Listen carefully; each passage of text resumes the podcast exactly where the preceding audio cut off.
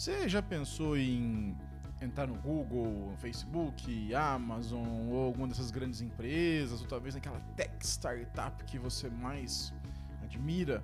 Só que aí bate aquele medo de ter que fazer a tal da entrevista técnica, ter que fazer código no quadro branco, ou responder qual o melhor algoritmo de ordenação de árvores. Ou então você é do time aí que acha tudo isso uma grande besteira, de que hoje em dia, durante o dia, programadores e programadoras procuram o que precisam, e isso aí é uma grande perda de tempo dessas empresas aí. O que, que você acha? Posso falar? Fala, Neto! Bom, pessoal, eu vou. Esse episódio eu quero falar um pouco especificamente sobre a parte da entrevista técnica. Se você quer saber como eu entrei no Google, por exemplo, onde eu conto um pouco do meu processo, tem um outro episódio aí no feed, procura aí como entrei no Google, tá? Tanto no podcast quanto no vídeo, vocês vão encontrar esse episódio. Eu até gravei ele, inclusive, lá nos Estados Unidos, quando eu estava é, ainda morando lá, tá? É, é um processo bem interessante, mas o que eu quero focar hoje vai ser por que, que essas empresas fazem esse tipo de processo, como é esse processo em geral, é, qual, na minha opinião, quais são as vantagens de se fazer esse teste, por que, que eu acho correto em se fazer esse tipo de entrevista, e depois a gente vai falar um pouquinho sobre alternativas, o que, que as empresas poderiam adotar em, é, de forma diferente, né, para deixar uma reflexão aí tá bom? Então, assim, primeiro só para a gente poder dar uma introdução ao assunto, talvez você não esteja acostumado ou não conhece muita gente que, que faz isso, né? Que já fez isso, mas basicamente quando você vai entrar numa empresa dessas que tem essa entrevista de código, é, geralmente você tem primeiro uma, ok, você indica o currículo, você se inscreve no site, por exemplo, no meu caso eu fui lá no google.com, acho que barra careers, alguma coisa assim, me inscrevi lá, mas também teve um recruiter que me achou pelo LinkedIn e tipo, falou assim: olha, tem uma vaga aqui tá? Então foi meio que, meio que ao mesmo tempo isso. Mas é, as duas coisas podem acontecer, tá? Tanto você pode ser encontrado por no LinkedIn, alguma coisa assim, ou você pode acabar se inscrevendo no site e aí, de acordo com o seu perfil, você vai ser chamado. E aí tem o primeiro passo que eu acho importante pra caramba, que é o todo phone screen. O que, que é isso? O phone screen é quando alguém técnico, possivelmente alguém que já está naquela vaga que você está tentando entrar, ela vai te ligar essa pessoa. E aí, entre perguntas e outras perguntas, tipo, ah, o que, que você já fez? Me fala um pouco do seu projeto X, do seu projeto Y. É, como que você faria nessa situação? Tem geralmente uma pergunta de código. Então, geralmente são perguntas mais é, que a gente chama de warm-up questions, né? Não são perguntas tão aprofundadas e, claro, depende também do nível que a pessoa está se candidatando. Então, lá no Google a gente usa níveis numéricos, né? Então, por exemplo, nível 4 seria mais ou menos equivalente a um pleno e 5 sênior, 6 staff, tem todas essas coisas. Então, se a pessoa está no nível 3, que seria abaixo de um pleno, alguma coisa assim, eu não vou esperar que essa pessoa responda a pergunta da melhor maneira possível, logo de primeira, sem ficar nervosa, sem ficar em dúvida, nada a ver. Né? Eu vou tentar medir a maturidade da resposta para aquele problema que eu propus. E aí está o, o ponto que você tem que lembrar. Essas entrevistas, elas estão ali para ver como você resolve problemas. Porque a gente como programadores e programadoras, o que, que a gente mais faz com os algoritmos? Resolver problemas. Né? Então, se você tem um problema que o seu objetivo é melhorar o input de, de texto nesse formulário na web.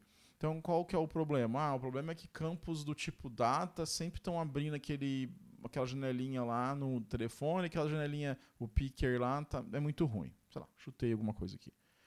Como que você faria isso? Então, não estou perguntando para você usar um algoritmo de busca de datas, achar o ponto médio, nada. Eu estou falando assim, como você resolve esse problema? Ah, eu resolveria usando esse, esse componente que vai fazer dessa forma, implementa assim, ele pega isso.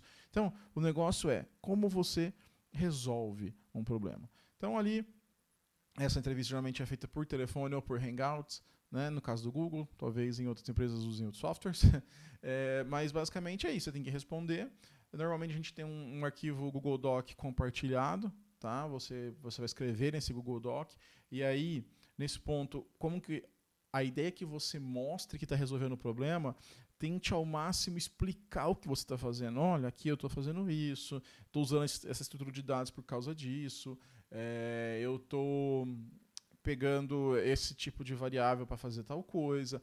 Isso vai mostrar para quem está te entrevistando que, ok, é, pô, o Neto aí sabe o que está fazendo, ele está indo pelo caminho certo. E além disso, é muito comum é, entrevistadores ajudarem o candidato nesse momento. Então, assim, nossa, eu estou meio com tô meio bloqueado aqui, tô meio nervoso. Calma, vamos lá. O que você não pensa em fazer dessa abordagem e tal? Então, assim, ah, Neto, mas eu já peguei entrevistadores no Google, outro lugar, que são pessoas chatas. Tem, tem. Babaca tem em qualquer lugar. Né? Então, assim, é, você pode pegar? Pode. Possivelmente você vai receber um pedido de feedback, como foi seu processo. Fale sobre como foi essa sua experiência. Fala que não foi legal, fala que teve esse problema com uma pessoa, alguma coisa assim. Mas vamos lá. Você passou nesse primeiro momento, porque esse primeiro momento é mais ou menos o seguinte: olha, o RH, alguém achou o seu perfil e aí eu preciso verificar, né, para conferir se esse perfil bate com o que a vaga espera é, da pessoa, tá? Só lembrando, eu estou focando muito mais em vagas que envolvem programação, tá? Então, software engineer, é, Developer Advocate, que é o meu cargo, Developer Program Engineer, que são pessoa que trabalha em Developer Relations, mais fazendo samples, os exemplos. Então é mais focado nisso, tá? É, aí, o que acontece? Depois que é feito essa, essa, esse primeiro screening, né, passa-se isso para o que a gente chama de Hiring Manager, que é o gerente de contratação, digamos assim. E esse gerente de contratação vai definir, ah, não, beleza, acho que a gente pode prosseguir é, para o próximo passo. Ou às vezes essa pessoa pede, inclusive, mais uma entrevista por telefone, por Hangout. Ah, pudendo, olha, o entrevistador disse aqui que ficou meio em dúvida no, na habilidade de codificação ou na habilidade de, de comunicação. É, vamos fazer mais entrevista? Então, pode acontecer. É, vamos supor que você passa para o próximo passo, que é a entrevista ou em campus, né, no campus, ou no momento atual, via conferência.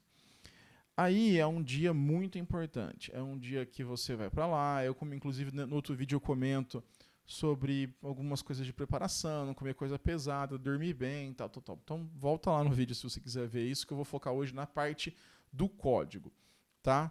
Então assim, é, quando você for marcar a entrevista, se você, independente do seu nível de conhecimento, do seu nível de trabalho, peça pelo menos umas duas semanas para você estudar.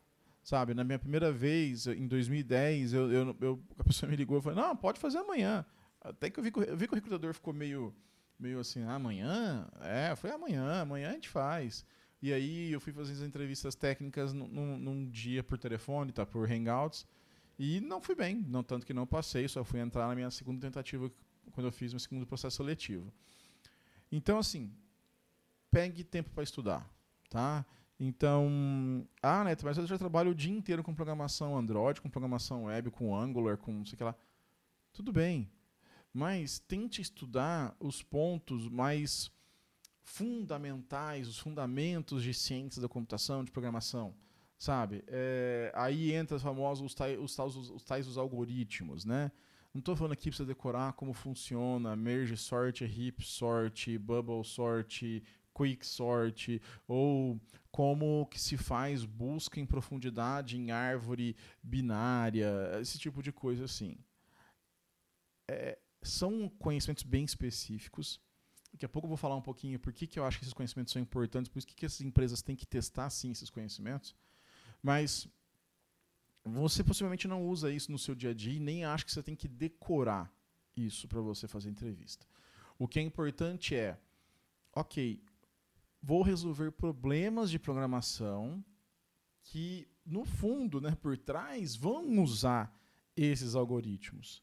Mas você não necessariamente vai saber ou vai pensar assim, não, para isso eu vou ter que usar o busca binária, a busca binária. Não, você não sabe. Às vezes você não, nem, você não vai estar tá diretamente é, envolvido nisso. Você pode, por exemplo, uh, alguém pode falar assim, olha, Imagine que você tem um streaming de voz constante, recebendo as aí você está recebendo as palavras dessa frase, já feita uma análise é, de relação entre as palavras lá, né? Então, o que, que isso é? Um grafo, né? Um, um lado, um para o outro, desce, filha, tal. Quando você fala assim, olha, eu preciso que você então encontre a palavra é, rei neto, você vai ter que usar o quê? Uma busca nessa árvore. Então você acabou usando um algoritmo de busca em árvore, mas não, ninguém te falou assim, me descreva o algoritmo de busca em árvore. Não. Você está buscando uma palavra dentro de uma estrutura que está dividida por relação entre as palavras, por sequência das palavras. Né? E aí, possivelmente, a pessoa pode, inclusive, te perguntar qual é a melhor opção de, de armazenamento, onde vai isso tudo mais. Então, gaste um bom tempo, uma, duas semanas, resolvendo problemas. Sabe? Se você tem disponibilidade de estudar X horas por dia, sei lá, 4 horas por dia, 3 horas por dia, reserva um, um tempo para você resolver problemas. Aí tem vários sites, no outro vídeo também coloquei vários sites disso, tem livros, né, o Cracking the Code Interview, é, mas tem vários sites de, de programação, até de que são estilo maratona de programação, né? Não sei se alguém já participou aí, mas é basicamente isso. Então, assim, esse exercício ele vai te dar a tranquilidade para que na hora da entrevista técnica você fale assim, ok, peraí, vamos lá, eu sei resolver esse problema. Peraí, vamos lá, vamos pensar com calma, vamos tentar abordar o problema de tal maneira, vamos ver que estrutura de dados que eu vou utilizar, enfim. Esses problemas eles vão te dar a tranquilidade, vão te dar o, a, a base para você responder qualquer tipo de problema de código que aparecer para você. Ah, Neto, mas vão vir só perguntas de código? Não necessariamente. Você pode ter perguntas de design de sistemas. Então, por exemplo, olha, vamos supor que você talvez uma vaga para DA, né, de cloud computing pode ser que uma das entrevistas não seja necessariamente sobre, olha, como que você salvaria um arquivo para ocupar menos espaço é, em tal lugar, me fala qual algoritmo de com, como você faria a compressão do arquivo. Isso pode ser uma pergunta bem técnica de como fazer compressão do arquivo. Agora, poderia ser num outro sentido. Falar assim, olha, você está você é a pessoa que é a gerente dessa, desse, desse produto que nós vamos lançar, e eu preciso que você crie uma, um, uma arquitetura aí de como que esses arquivos vão ser distribuídos para que a gente gaste o mínimo de espaço possível entre arquivos, talvez inclusive arquivos, lembrando que arquivos podem ter áreas comuns, alguém pode salvar a mesma imagem duas, três, quatro vezes, ou essa mesma imagem pode estar salva em vários lugares. Como que a gente faz isso? E sem ferir a privacidade. Então, você não vai ter que codar um sistema desse. Não daria tempo de você codar um sistema desse. Mas você pode explicar como funcionaria, fazer um diagrama, fazer alguma coisa e tudo mais. Então, assim, você pode ter esses dois tipos de perguntas, né? mais uma vez, focando na técnica. O algoritmo, o estudo de problemas vai te ajudar a resolver na hora o problema. Beleza? Bom, Tá, isso é o básico, tá? Então isso é o que você tem que fazer antes para você chegar lá com a cabeça meio, digamos assim, no mindset, né? Porque é, é aquela velha coisa. Sabe quando você está programando e, e aí você está lá super concentrado, tal, fazendo, fazendo, fazendo, tá, tá, tá, tá, tá, tá, tá. Aí alguém te interrompe, você fala, puta que eu pariu. Agora eu vou ter que lembrar onde eu estava, parar e voltar e, e fazer de novo. Então, quando a gente está nessa, nessa, nesse fluxo mental, funciona muito mais fácil. Né? O nosso cérebro ali ele já está naquele, naquele, naquela maneira, naquele modo automático, digamos assim. Então, resolva problemas. E isso tem várias opções, sites, livros e tudo mais. Bom, aí você vai chegar lá no local da entrevista. Né? Você chegou lá e vou pôr numa sala, alguma coisa assim. E aí tem o tal do quadro branco lá no cantinho da sala. Preciso ter medo do quadro branco? Preciso usar o quadro branco? O que, que você acha? Olha, eu não me lembro de outros colegas que são é, entrevistadores também falarem assim, não, eu exigi que a pessoa usasse o quadro branco. Inclusive, no nosso treinamento para entrevista, entrevistadores, é, a gente não pode, tem algumas coisas que a gente não pode fazer, uma delas é, é esse tipo de coisa. Mas é óbvio que algumas coisas, é, às vezes você fala assim, ah, se quiser desenhar no quadro aí, pode desenhar tal. Mas no meu caso, por exemplo, as pessoas que foram para o quadro branco quando eu estava entrevistando foram porque ela, elas quiseram ir. Essas pessoas quiseram ir para o quadro branco. Porque a gente, mesmo na entrevista local, hoje em dia, o entrevistado ele pode levar ou o notebook dele, se ele sentir mais à vontade, ou a gente fornece um, um Chromebook, um notebook na hora para você codar ali. E aí, pessoal, reforçando, a, a ideia é que você resolva problemas. Tá? Eu não estou preocupado se você foi fazer o, o length, pegar o tamanho de uma string e aí, ao invés de usar L, N, L, E, N, G, H, T, T, H, você confundiu, ou ao invés de usar length, você usou size, um lugar que não tem size. Não, isso não tem problema. Sabe, ninguém vai pegar seu código, Ctrl C, vai abrir um compilador. Ah, ok, o código dele compilou. Até porque a gente sabe, né? Compilar não garante porra nenhuma. Né? Então, assim, é, só fale, fala assim, olha, eu não lembro direito aqui se esse método é, chama isso ou chama aquilo, mas é o método que faz tal coisa. Talvez eu, a pessoa da vai falar assim, ah, é esse método aí, pode usar esse método mesmo, tá? Eu já fiz isso várias vezes. É, mas o que acontece é o seguinte, muitas pessoas, no meu caso, eu posso falar que foram bastante pessoas, muitas pessoas, às vezes se sente bem desenhando, fazendo a coisa no quadro branco. Eu gosto de desenhar, mas eu gosto de desenhar no papel, assim, no caderno. Então, por exemplo, quando eu fiz a minha entrevista, as minhas entrevistas, elas foram todas pelo Google Docs, tá? É, mas tem gente que não gosta e vai para o quadro branco. E aí tem a, a, pergunta que, assim, não é pergunta, mas digamos que o ranço de muita gente. Ah, porque o quadro branco não testa nada, o código não sei o que lá não testa nada. Testa sim, testa sim. Porque se você eu te falo um problema e você sabe resolver esse problema, não vai ser o quadro branco que vai ser um problema, não vai ser o Google Docs que vai ser um problema. Você tem que saber resolver o problema, tá? Então assim, ah, Neto, mas é, é, intimidador. É, realmente, é intimidador. Você fazer entrevista para essas empresas é mesmo. É, você fica nervoso, você fica nervosa, você fica eu sei, eu sei. Eu também já fiz, eu já até hoje, às vezes eu vou fazer, eu já fiz processos de outras empresas depois, está no Google mesmo. E pô, mesmo sendo entrevistador lá no Google, então aqui eu falo assim, nossa, cara, preciso fazer esse problema aqui, resolver isso. Então não tem problema ficar nervoso.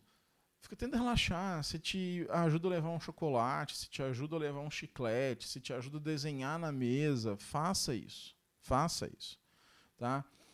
Agora, tem gente que critica que, por exemplo, ah, tem um tweet que ficou famoso lá do cara que faz o Homebrew, né, que é o software para fazer update de softwares, instalar e fazer update no Mac. Aí falou, ah, 90% das pessoas, dos engenheiros do Google usam meu software, mas parece que eu não, eu não sou qualificado para a vaga porque eu não sei inverter uma árvore binária. Óbvio que, né, o cara é conhecido tal. Eu, inclusive, acabei na época entrando na thread. Falei assim, olha, primeiro é o seguinte, 90% não, não é 90% que usa seu software, é porque muita gente usa Linux. Tá? É, e, ok, alguns engenheiros usam mesmo, mas beleza, qual, qual que é o que, que te faz especial, o que, que, te faz diferente do que um outro programador, um outro programador que vem aqui, mas que não tem, uma, não tem um projeto que nem o seu? Qual que é a diferença sua? Por que, que você é melhor do que essa galera? Não tem. Né? É, isso já me deixou muito, muito puto, porque a pessoa quer um tratamento diferente por ser uma estrela.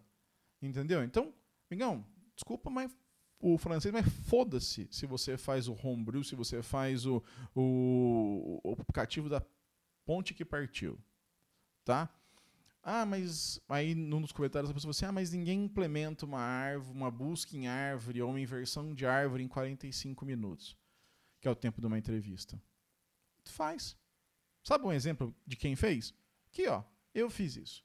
Numa das minhas entrevistas técnicas, a pergunta caía, qual que, qual que é o melhor estudo de dados para você armazenar isso?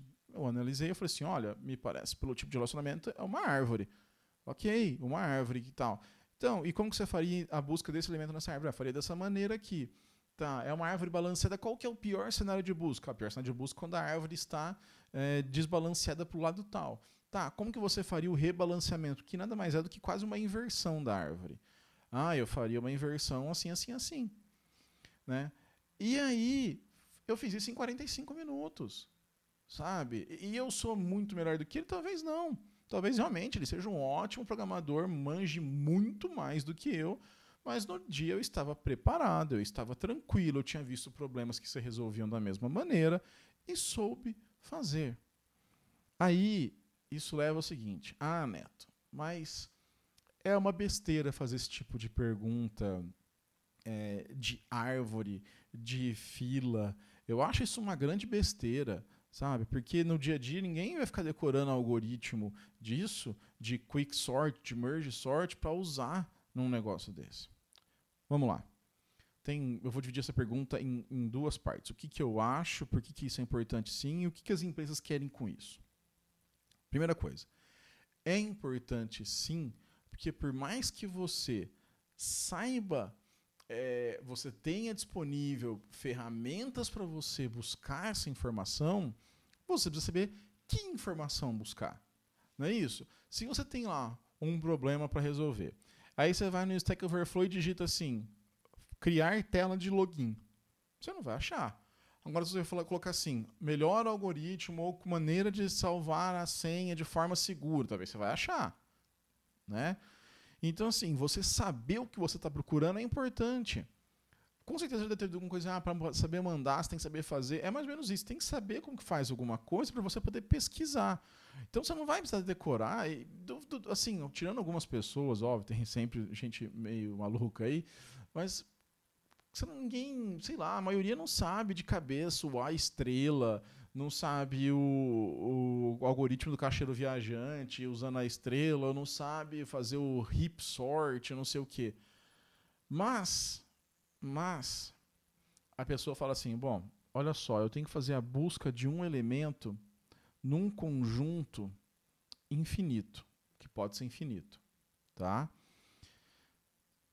Eu poderia fazer um loop forzinho, i igual a zero, quanto i menor que o tamanho do negócio, um por um, e se tal elemento da posição i for igual ao elemento que eu quero, retorne esse elemento. Ora, funciona? Funciona. Funciona. Você resolveria o problema? Resolveria o problema. Você seria contratado? Talvez não. Possivelmente não.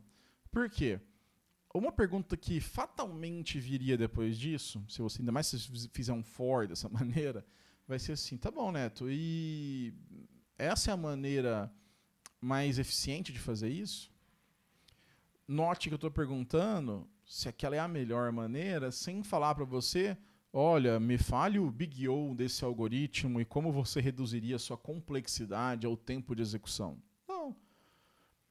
Falei assim, oh, você acha que esse algoritmo é o melhor? Você consegue diminuir? O que, que acontece? Aí nessa hora, o cara, alguém pode até perguntar, ou você pode falar, qual que é o, o big O desse, desse algoritmo? Olha, ele está n ao quadrado, n a n, enfim, você pode falar um monte de coisa, log de n, tá, não sei o quê. Então, assim, você não precisa decorar o Big O dos algoritmos todos. Você tem que saber fazer. Olhar para alguma coisa e falar assim, ah, isso aqui, a complexidade é tanto, é dessa maneira. Coisa simples, precisa ir para indução, nada disso. Sabe? Então você tem que saber analisar se aquela é uma situação boa. Porque aí você vai falar assim, olha, ao invés de usar essa aqui que eu vou indo uma, aí vai entrar, por exemplo, a busca binária. Bom, se o elemento é infinito, eu posso, eu posso definir, sei lá, um, que esse elemento eu vou começar contando que ele tem posição, que tem 100 posições.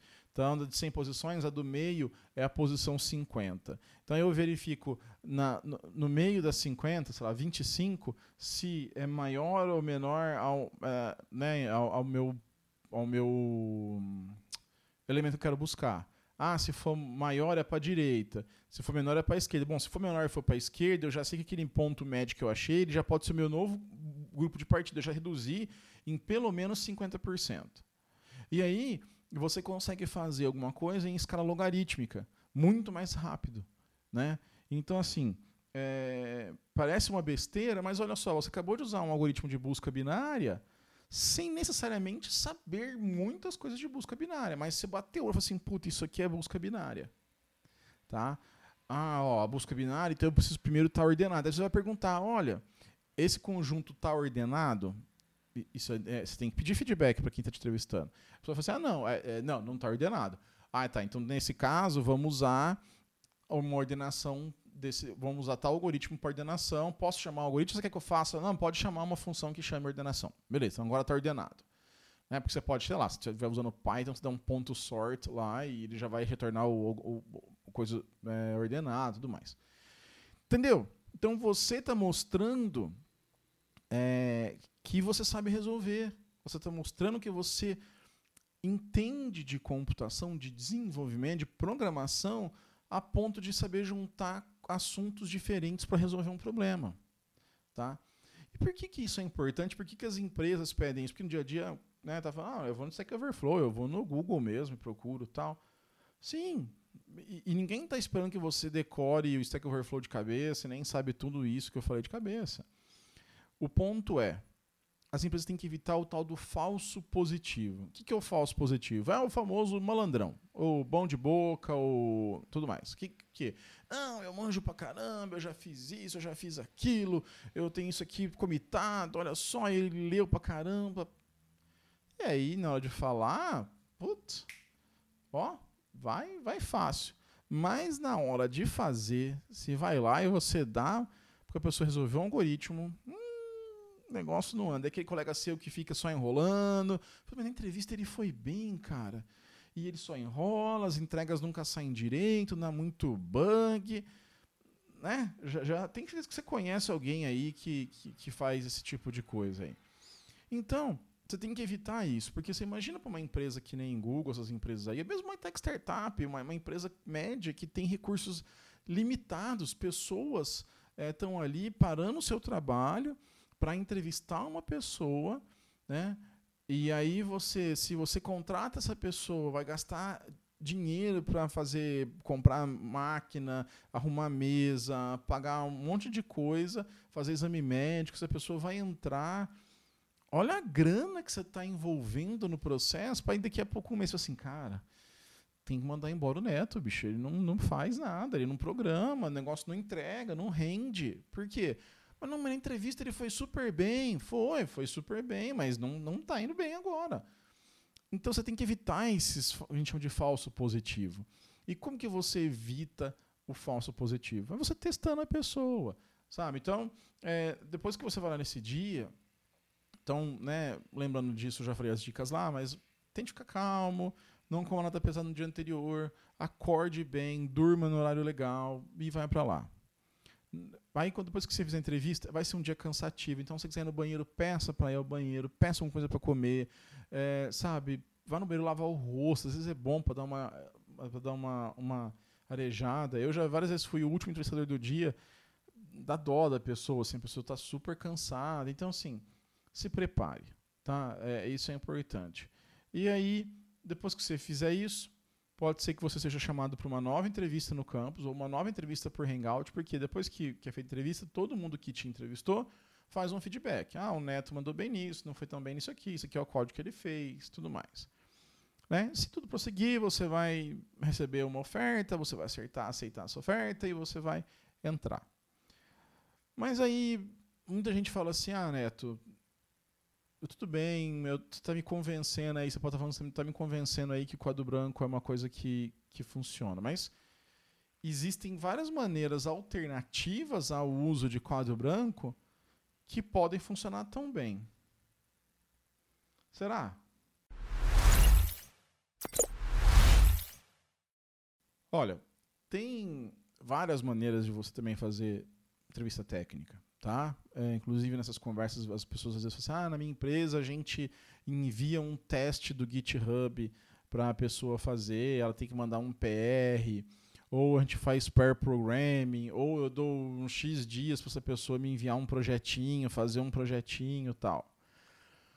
Olha, sendo bem sincero, pela minha experiência em contratações, pela minha experiência em equipes, já trabalhei em empresas startup, empresas médias, empresas gigantes.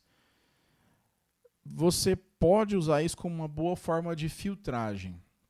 Sabe, lá atrás, lá em 2005, 2004 tal, havia uma, uma demanda muito grande de programadores Java e muita gente programando Java, e eu precisava me diferenciar de alguma forma daquele pessoal. E aí eu tirei uma certificação da Sun na época, né? Java Certified, Sun, Java Sun Certified Developer. É, paguei um voucher, fui lá, fiz uma prova tal, puta, bacana. Então você, isso era uma forma que quando eu mandava o currículo, um, um, recrutador olhava assim, hum, olha, ele tem certificado, então eu já consigo dar uma eliminada. Então, você ter esse tipo de teste, eu acho que esses testes que são ou no GitHub, ou que você envia, submete um projeto, se não me engano, Evernote fazia isso também, tá? Você pode submeter um projeto, tem uns desafios na página tal. É, eu acho que tem a tal da Bairis Dev que envia para você fazer um teste e tal. É, é válido para você fazer uma, pene, uma, uma, peneirada. Sabe uma peneira? Então você fala assim: ah, beleza, eu vou preciso aqui separar quem aqui programa Android no nível que eu preciso. Separa.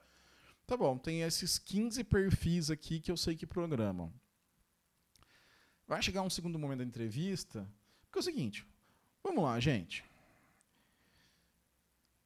Projeto pode dar falso positivo. Eu posso achar trechos de código inteiro no GitHub. Eu posso achar, eu posso pagar para alguém fazer para mim. Eu posso ter um amigo que faz para mim. Sei lá, eu posso ter um, uma pessoa que faz para mim esse teste, né? E se você só se basear naquele projeto submetido, você você vai ser enganado, né? Claro, ah, Neto, mas em conversa eu consigo, depois que o cara fez o projeto, a gente comenta o código, a gente vai lá e troca uma ideia tudo isso pode ser ensaiado, tudo isso pode ser explicado. Sabe, se a pessoa me ensinou, fez aquele código para mim, eu falo assim, ó, oh, beleza, me explica aí, por que, você pensou nisso, por que, que você fez essa variável, me explica esse código. Tal. Se a pessoa quiser entrar na vaga, ele vai, essa pessoa vai se preparar. Ok, você fez, a pessoa chamou lá. Aí, em um certo momento, você talvez tem gente que fala sobre entrevistas de pair programming. Eu fiz até um, um episódio recente de pair programming e code review particularmente, eu não gosto de pair programming. É, eu não, nunca tive problema com pessoas perto de mim me vendo programar. Eu já tenho situações engraçadas sobre isso, posso um dia contar. Mas eu acho que o pair programming, aquele negócio de teclado, mouse, pessoa, não, vai ali, clica ali, vem isso aqui. Eu acho que não é coisa para entrevista. Você pode acabar, de repente, se o entrevistador não souber fazer isso muito bem, ele pode acabar é, tolhendo, né, ali, o, o, intimidando a, o entrevistado, pode acabar conduzindo para uma, uma falsa aprovação também, sabe? E analisar seu código passado no GitHub é uma, uma alternativa, mas eu acho, aí, aí já é uma parte de opinião pessoal, né? Que em algum momento você vai querer, você vai precisar fazer uma entrevista ao vivo de código, tá? É, não à toa, empresas na Europa fazem isso, então Spotify, é, o Booking faz isso. Aí você tem também empresas dos Estados Unidos que fazem isso, empresas aqui no Brasil que também fazem isso. Então, assim, eu acho que em algum momento vai ter que haver uma pergunta técnica, uma entrevista técnica para ser codificado ao vivo. E aí, gente, pare com esse negócio de pôr culpa em alguma coisa. Ah, eu não passei porque era no quadro branco e eu fiquei nervoso. Ah, eu não passei porque aquela pergunta lá, isso é uma pergunta que não se faz, é uma pergunta.